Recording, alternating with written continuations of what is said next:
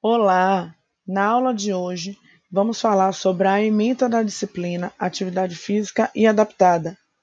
O que vem ser essa disciplina? Para que serve? Qual a atuação do profissional de educação física nessa área? Caracterização das deficiências no âmbito da educação física, aspecto teóricos e metodológico para adaptação de atividades motoras orientadas para pessoas com deficiência e perspectiva de intervenção profissional da educação física, ou seja, de que maneira o profissional de educação física vai estar atuando com pessoas com deficiência, seja na área da cultura, na área da, dos esportes e na área da modalidade esportiva paralímpica, e também adaptada.